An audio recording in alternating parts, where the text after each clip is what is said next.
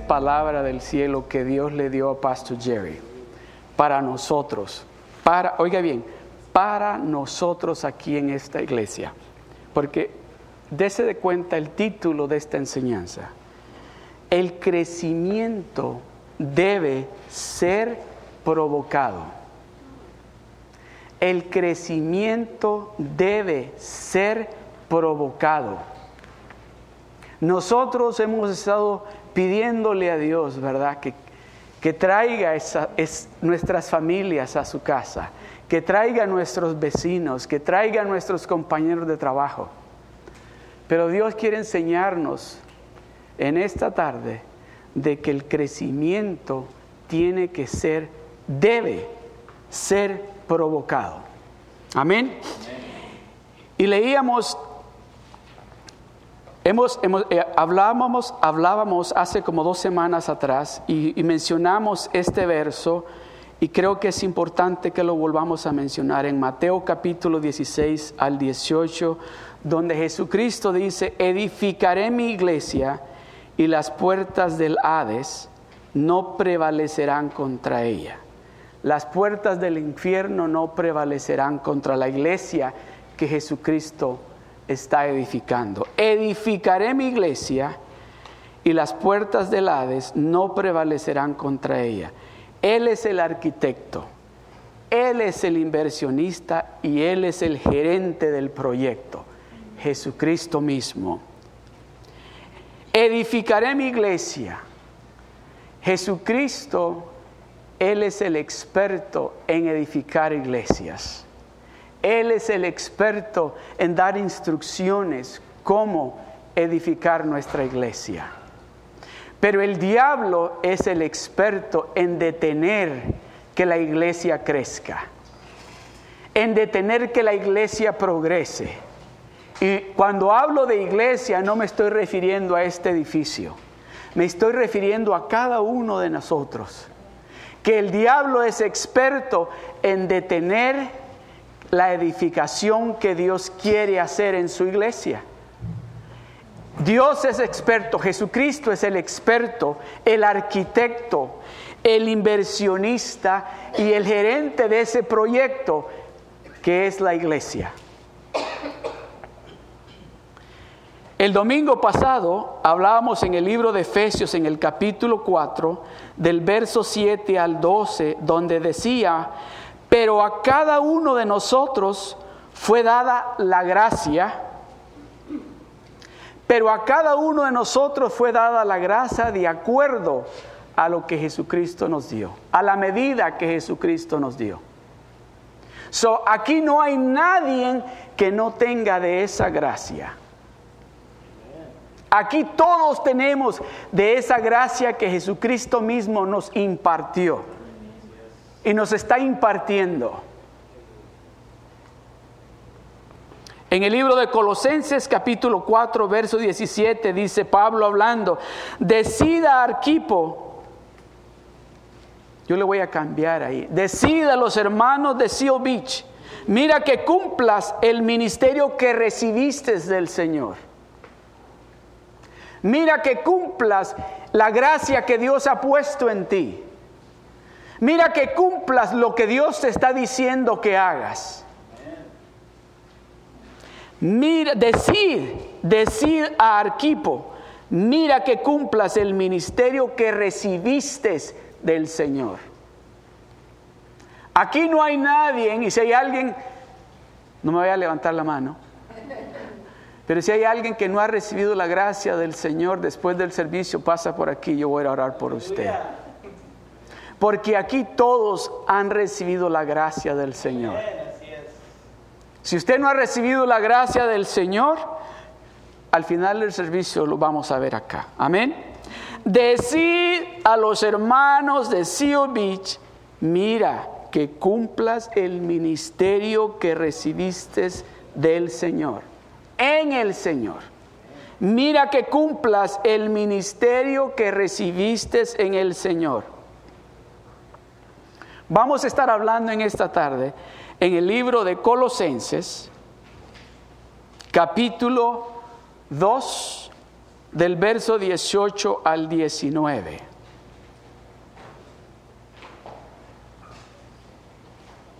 Colosenses capítulo 2 del verso 18 al 19. Dice así, nadie, me encanta esa palabra, nadie os prive de vuestro premio. Nadie os prive de vuestro premio. Afectando humildad y culto a los ángeles, entremetiéndose en lo que no ha visto, vanamente hinchado por su propia mente carnal. El verso 19. Y no haciéndose de la cabeza, y no haciéndose de la cabeza, en virtud de quién. Yo quiero que repitan todos conmigo esa siguiente parte. Todo el cuerpo, repítanlo conmigo todos, todo el cuerpo nutriéndose y uniéndose por las coyunturas y ligamentos, crece con el crecimiento que da Dios. Crece con el crecimiento que da quién? Dios. Pero el crecimiento debe de ser provocado. Yo sé que algunos de nosotros llegamos este domingo acá a la iglesia y veníamos así. Y cuando empezamos a oír al hermano cantar, empezamos tal vez a hacerle así. Hay que recordarnos de que no venimos a darle gusto a esta carne, venimos a adorar a Dios. Hay que provocar, hay que provocar el crecimiento espiritual. Cuando si usted llega alguna vez aquí a la casa del Señor y se siente sin ánimos de alabar a Dios, déjeme decirle, ese día si usted provoca que, que su cuerpo alce las manos, que su cuerpo aplauda, que su boca diga gloria a Dios. Ese día usted va a recibir bendición y va a salir de aquí lleno de la bendición de Dios. Porque es que no es fácil, no es fácil. O dígame, yo nunca tuve la oportunidad de ir, pero los que tuvieron la oportunidad de ir tal vez a un concierto de música secular, ¿qué es lo que el artista les decía? Aplaudan, aplaudan, levántense. Y ahí estábamos todos parados, ¿verdad? Y empezamos a brincar, ¿verdad? ¿Se acuerdan?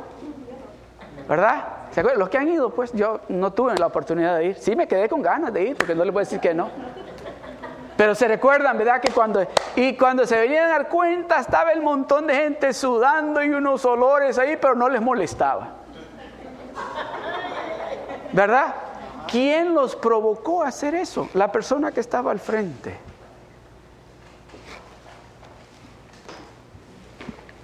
Dios quiere provocar en usted eso. Dios quiere provocar en usted eso. Nadie dice, el verso 19, y no haciéndose de la cabeza en virtud de quién todo el cuerpo nutriéndose y uniéndose por las coyunturas y ligamentos crece con el crecimiento que da Dios. Jesucristo es la cabeza del cuerpo, de este cuerpo. Cada uno de nosotros somos parte de ese cuerpo. Pero el crecimiento lo da Dios. El crecimiento lo da Dios. Todo el cuerpo nutriéndose y uniéndose por las coyunturas y ligamentos crece con el crecimiento que da Dios. Pablo dice, yo planté, Apolo regó, pero el crecimiento lo ha dado Dios pero el crecimiento lo ha dado Dios. Tal vez usted dirá, bueno, ¿qué puedo estar haciendo yo ahí con los niños? ¿Ahí cambiando los diapers a los niños?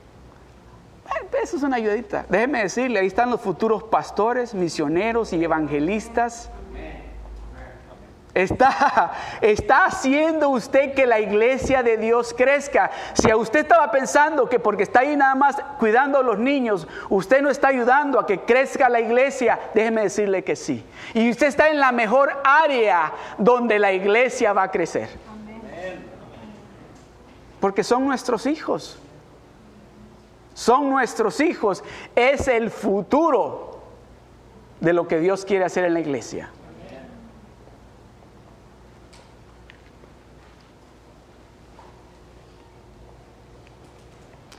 El crecimiento llegó, dice, porque la gente hizo su trabajo. Por eso le digo que esto es para nosotros en esta iglesia. Nosotros somos una iglesia recién nacida. Nosotros somos una iglesia que Dios, esto es para nosotros. Dios nos está diciendo, si nosotros queremos, oiga bien esto, queremos crecimiento en la iglesia, acuérdese, lo voy, a volver a repetir, no se está refiriendo a este edificio, se está refiriendo a usted. Si usted quiere que ese crecimiento que usted anda buscando suceda, usted tiene que provocar eso. Usted tiene que provocar eso. ¿Cómo es posible, dice la gente, que en cinco semanas Dios los cambia a ustedes? Oh, sí, ¿verdad que sí? ¿Cuántos pueden decir que sí? ¿Verdad que sí? ¿Y qué es lo que hicieron? Bueno, dejamos de ver esto, dejamos de hacer esto, dejamos de hablar así, dejamos de... Y eso los cambió, eso me cambió. ¿Qué? Entonces provocamos ese cambio. Pero ¿quién da el crecimiento? Dios. da el crecimiento. Dios quiere de que usted deje de ser esa persona que todo el tiempo quiere que el mundo se sienta, ¿cómo se dice la paz? Que toda la gente dice, ay, pobrecito, pobrecita. No, usted ya no es así. Usted no tiene por qué estar buscando que la gente se sienta lástima de usted. Usted es un hijo de Dios, usted es una hija de Dios. Usted tiene que provocar ese crecimiento. ¿Cómo vino el crecimiento? La gente hizo su trabajo. Nada crece solamente con el tiempo. Porque yo puedo decir, ¿verdad? En unos tres años yo voy a ser doctor. O alguien de ustedes puede decir, en dos años yo voy a poder irme de vacaciones a Europa. O alguien puede decir, en unos tres, cuatro años yo voy a ser arquitecto. El tiempo no va a permitir de que yo sea abogado o doctor o que me vaya de vacaciones a Europa. Si no ahorro, no me pongo a trabajar o si no me voy a la escuela. ¿Verdad? Entonces hay que trabajar para lograr ese objetivo. ¿Cuál es el objetivo que Dios, por el cual Dios nos ha llamado a este lugar? Dios quiere que usted y yo seamos luz y, será, y seamos la sal de Seal Beach. Déjeme decirle, el diablo es un mentiroso, porque a mí a cada rato me dice, pero es que en Seal Beach no hay latinos, y mire, aquí estamos. Así me quiere engañar.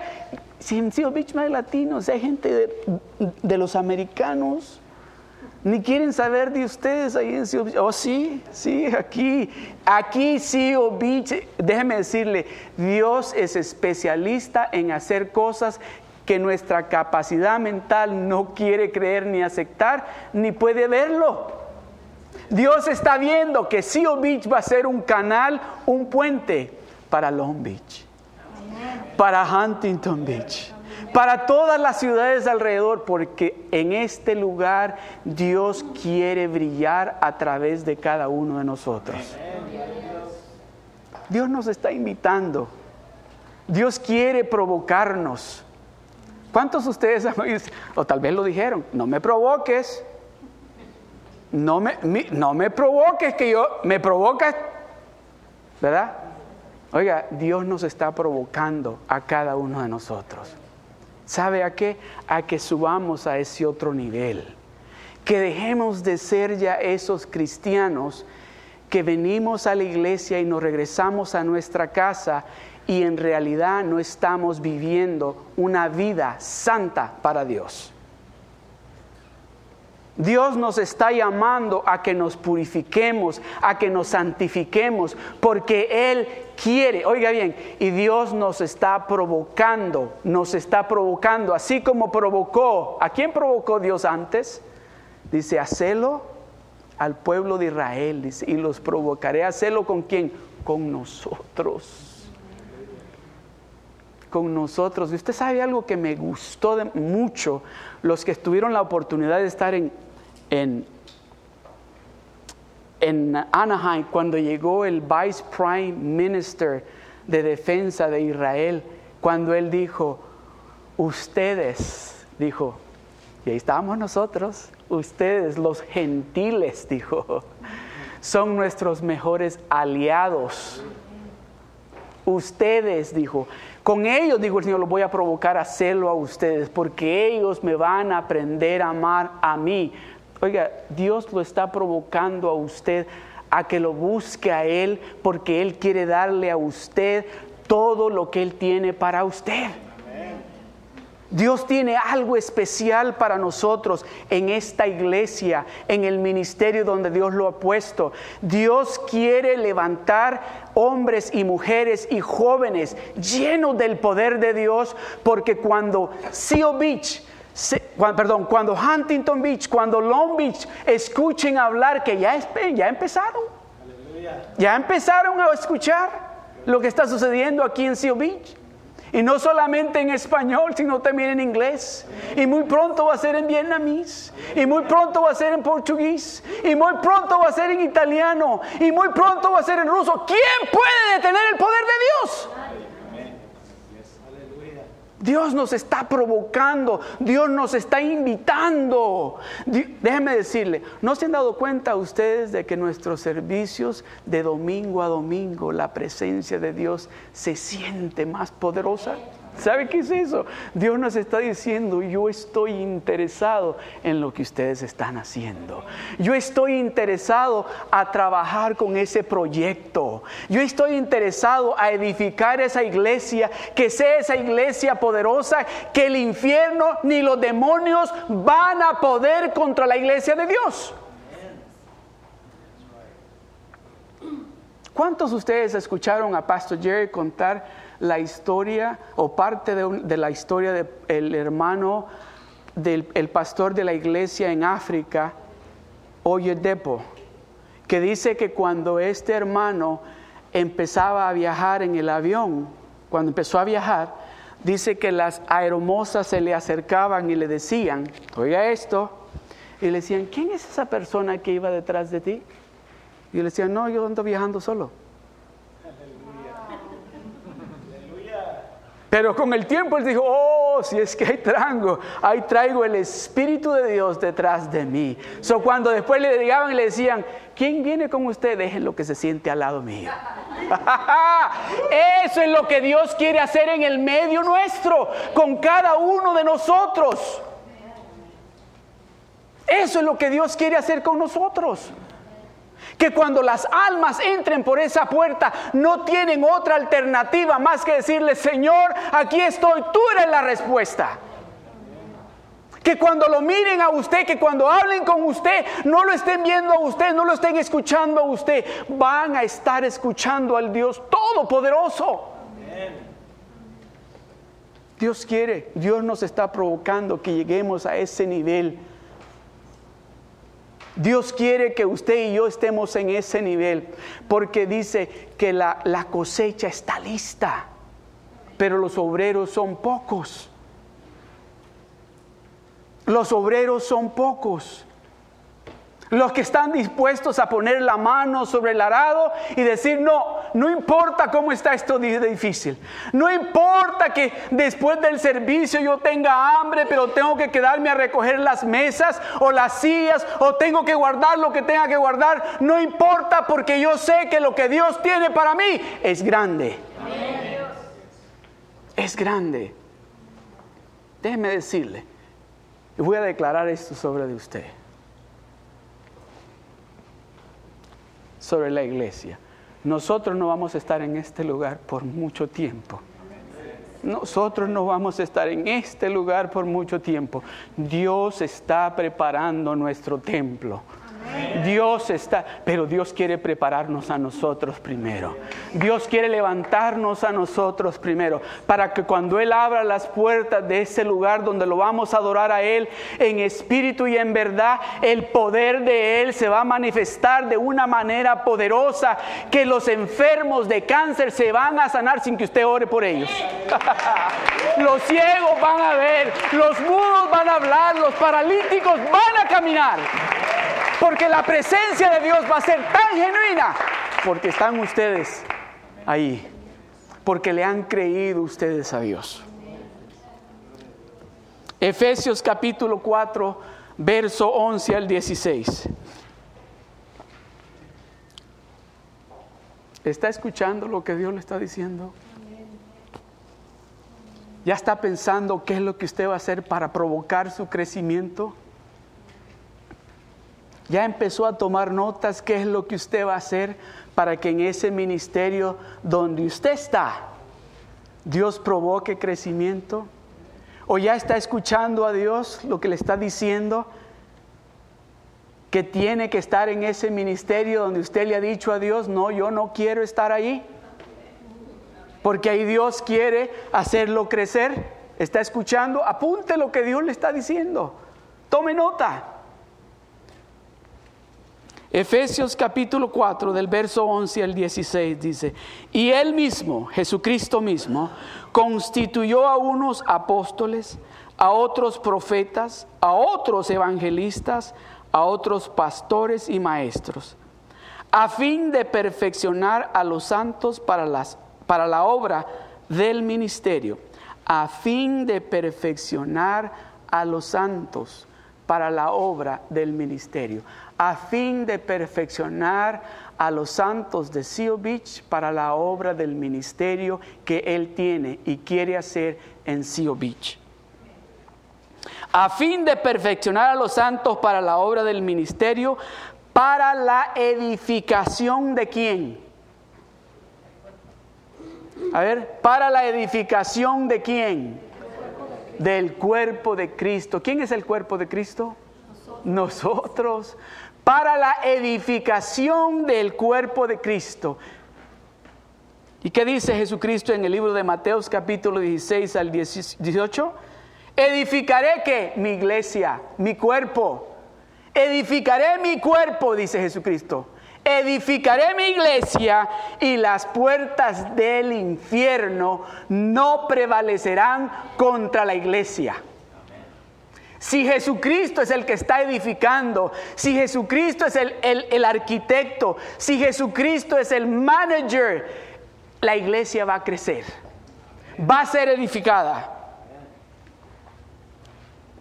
Hasta el verso 13 en Efesios hasta que todos lleguemos a la unidad de la fe y del conocimiento del Hijo de Dios, a un varón perfecto, a la medida de la estatura de la plenitud de Cristo.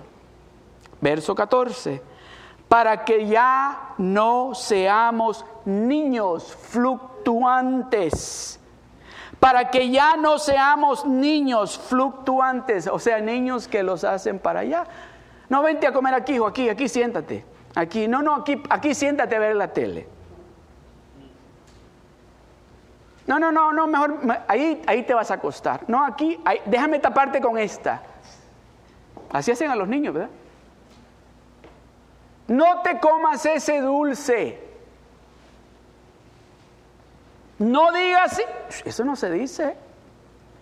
Para que ya no seamos, para que ya no seamos niños, llevados por donde quiera, de todo viento de doctrina, por estratagema de hombres que para engañar emplean con astucia las artimañas del error Verso 15, sino que siguiendo la verdad en amor, crezcamos.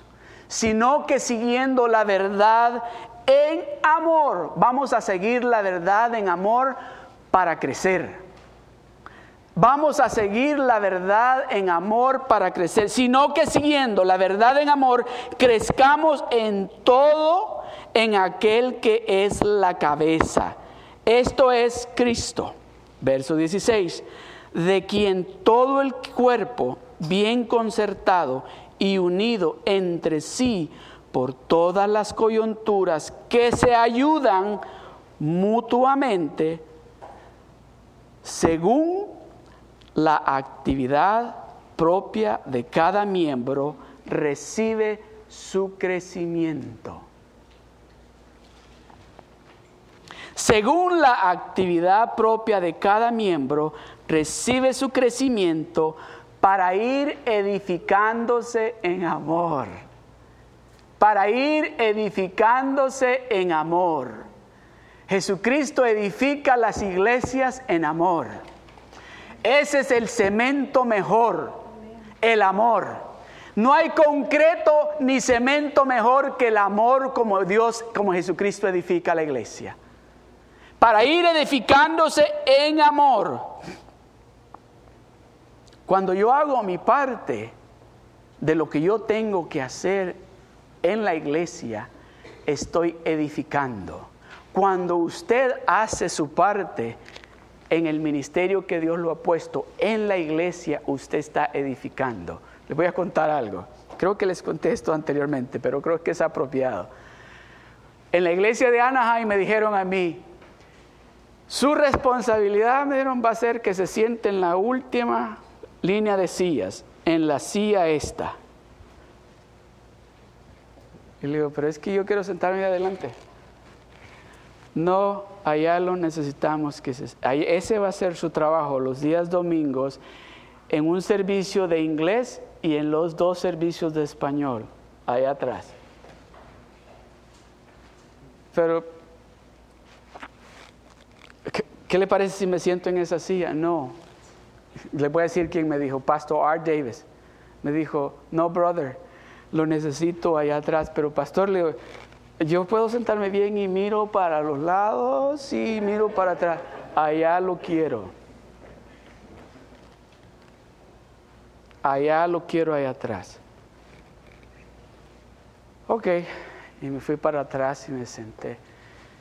El primer domingo estaba yo sentado ahí atrás y decía, pero si están los ungieres, ellos pueden ver, ellos pueden contar también a los hermanos. Digo que tengo que estar yo sentado ahí atrás.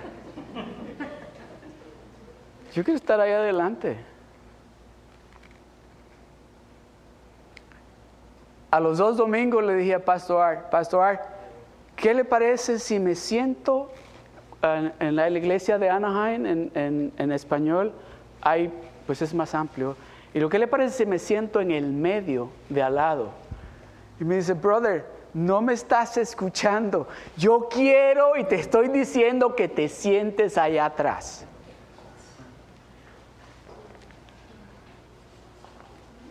Cuando yo hago mi parte, estoy edificando la iglesia. Pero cuando yo quiero ponerme rebelde, estoy deteniendo que la iglesia crezca, que la iglesia se edifique. Cuando yo quiero poner, yo lo quiero hacer de esta manera. Yo quiero sentarme aquí. Yo quiero hacer esto. No me diga usted que yo haga, yo lo quiero hacer de esta manera. Yo sé que...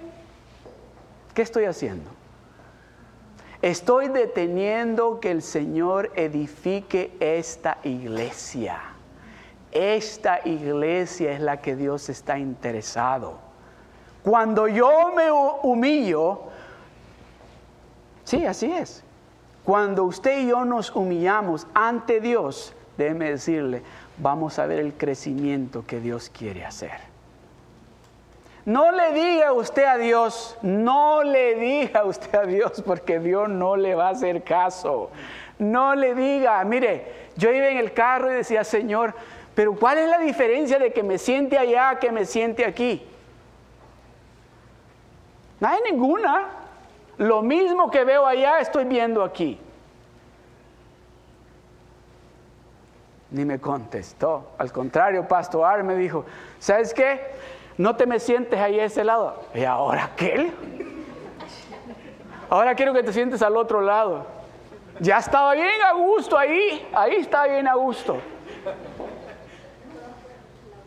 De esa manera es que Dios trata con nosotros porque Dios está trabajando en este edificio. Dios está moldeando este edificio que Él quiere presentarlo un día y sentirse orgulloso de ese edificio. ¿Está escuchando lo que Dios le está diciendo?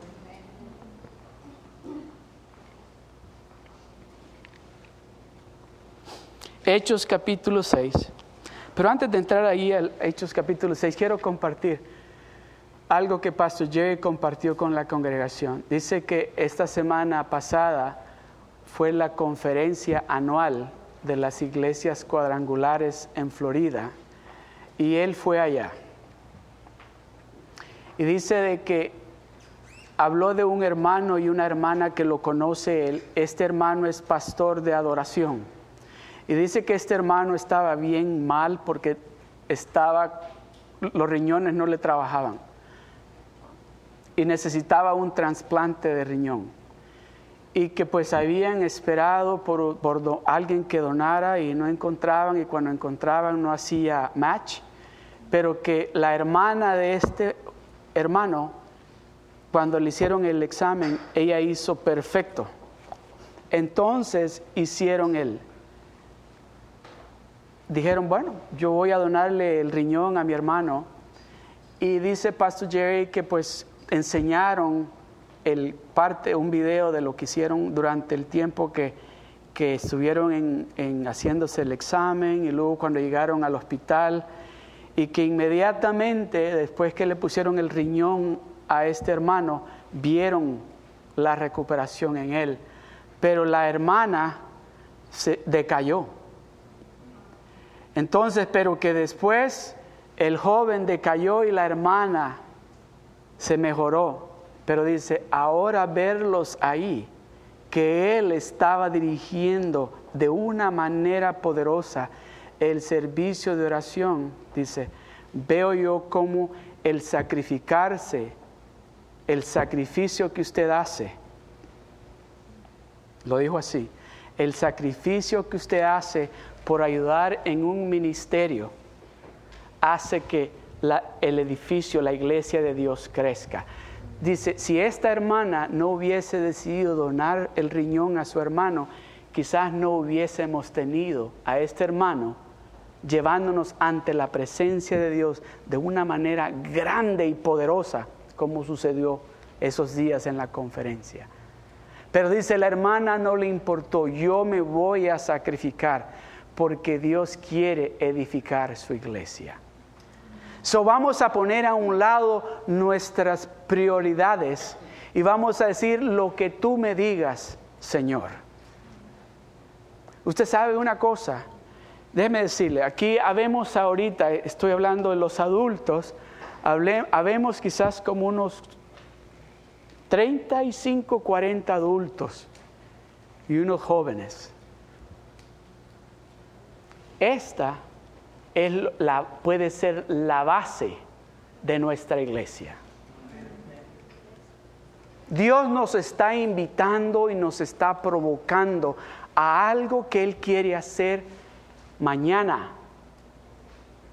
Dios nos está invitando y nos está diciendo, yo quiero que mi iglesia crezca, pero ustedes tienen que provocar ese crecimiento. ¿Cómo yo puedo provocar ese crecimiento? Tal vez dirá usted. Sacrificando sus prioridades. Diciéndose a usted mismo, bueno, yo sé que no he lonchado, pero el hermano necesita ayuda allí voy a ayudarle al hermano. Yo sé que yo tenía planes de hacer esto, pero necesitan mi ayuda y lo voy a hacer. Yo sé que yo quería estar en ese ministerio y yo sé que tengo las cualidades para desenvolverme en ese ministerio, pero en este otro ministerio necesitan ayuda y voy a sacrificar mis prioridades porque en ese ministerio necesitan ayuda. ¿Cuántos están dispuestos a decirle a Dios amén? Amén. Amén. So, estamos dispuestos no a decirle a la hermana o al hermano, a decirle a Dios, Señor, tú eres el arquitecto de esta iglesia. Tú eres el que estás edificando esta iglesia. Señor, yo voy a poner a un lado mis prioridades y te voy a decir a ti, Señor, lo que tú me indiques eso yo voy a hacer. Nosotros, hermanos, necesitamos ayuda aquí en esta iglesia. Necesitamos ayuda. En todos los ministerios necesitamos ayuda. en todos los ministerios. Si usted es de los hermanos que están de acuerdo conmigo y le estamos pidiendo a Dios que mande esas almas y que levante esos obreros, es tiempo de que usted y yo pongamos nuestras prioridades a un lado y le digamos, Señor, no importa mi prioridad, tú eres primero. A ti yo es quien yo quiero servir. A ti es a quien yo estoy escuchando, Señor. ¿Lo está provocando Dios a algo a usted en esta tarde? Pongámonos de pie.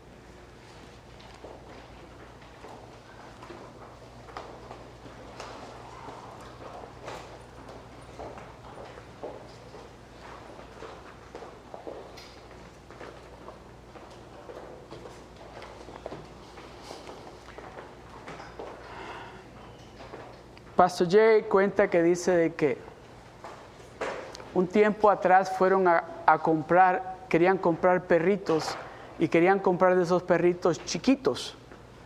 Y dice que cuando llegaron al, pet store, vieron unos perritos chiquititos y que le dijeron al, dueño de la tienda que el, cuál era el costo y que por qué eran tan chiquitos.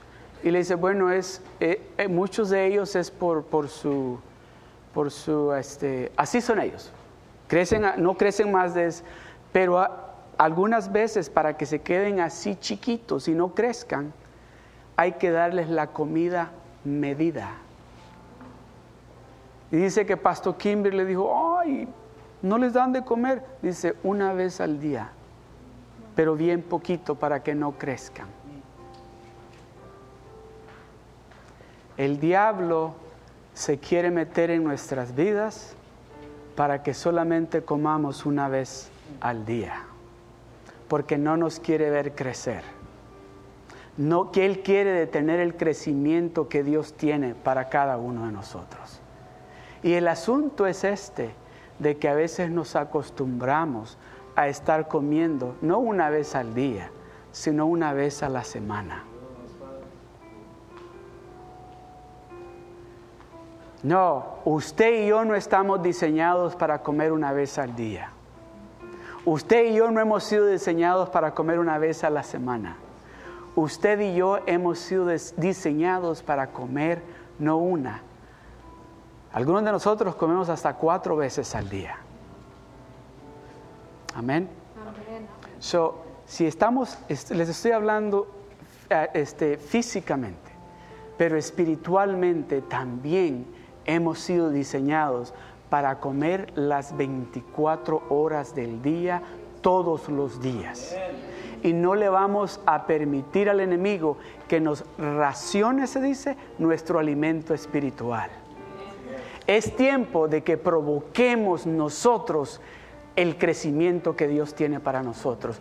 Lo vamos a hacer siendo parte de The Rock Groups lo vamos a hacer siendo parte del discipulado.